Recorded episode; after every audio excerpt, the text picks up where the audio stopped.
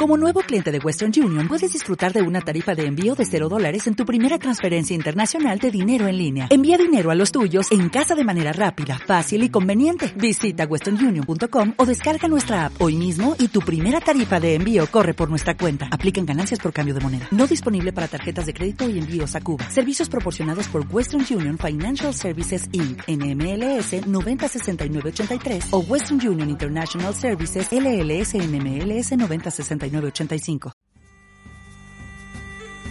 Reinas de los mares. Las mujeres piratas alrededor del mundo.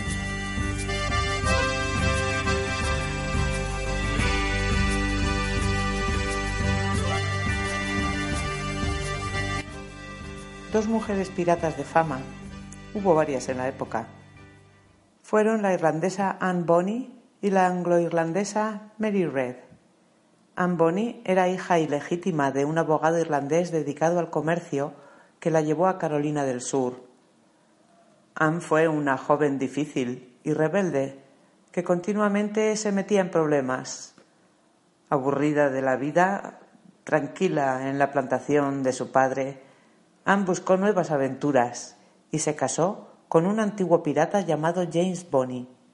Al poco tiempo le abandonó por John Calico Jack, Rackham, otro pirata que había obtenido el perdón real.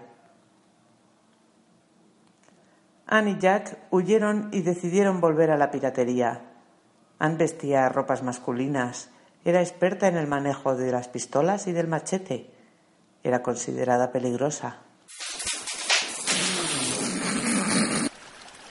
Por su parte, Mary Red, quizá hija de una prostituta, se manifestó siempre como un varón y desde pequeña le gustaba vestir como tal. Se alistó en el ejército inglés, sin revelar su sexo. En algún momento se unió a la tripulación del barco de Rackham, donde conoció a Anne y acabaron siendo amigas y amantes.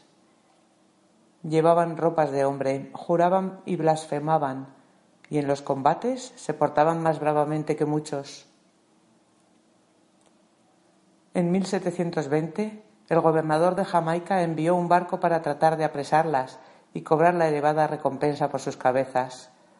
La nave de Calico fue cogida por sorpresa, con todos los piratas borrachos, salvo Anne y Mary, que lucharon en cubierta. Capturadas fueron juzgadas y condenadas a muerte por participar en bandas piratas y en combates. Tanto Anne como Mary conocían la ley inglesa, que prohibía colgar a una mujer embarazada. Entonces hicieron llamar a un doctor, que confirmó que ambas eran mujeres y que estaban embarazadas de unos seis meses. Gracias a ese embarazo, simulado o no, solo fueron encarceladas.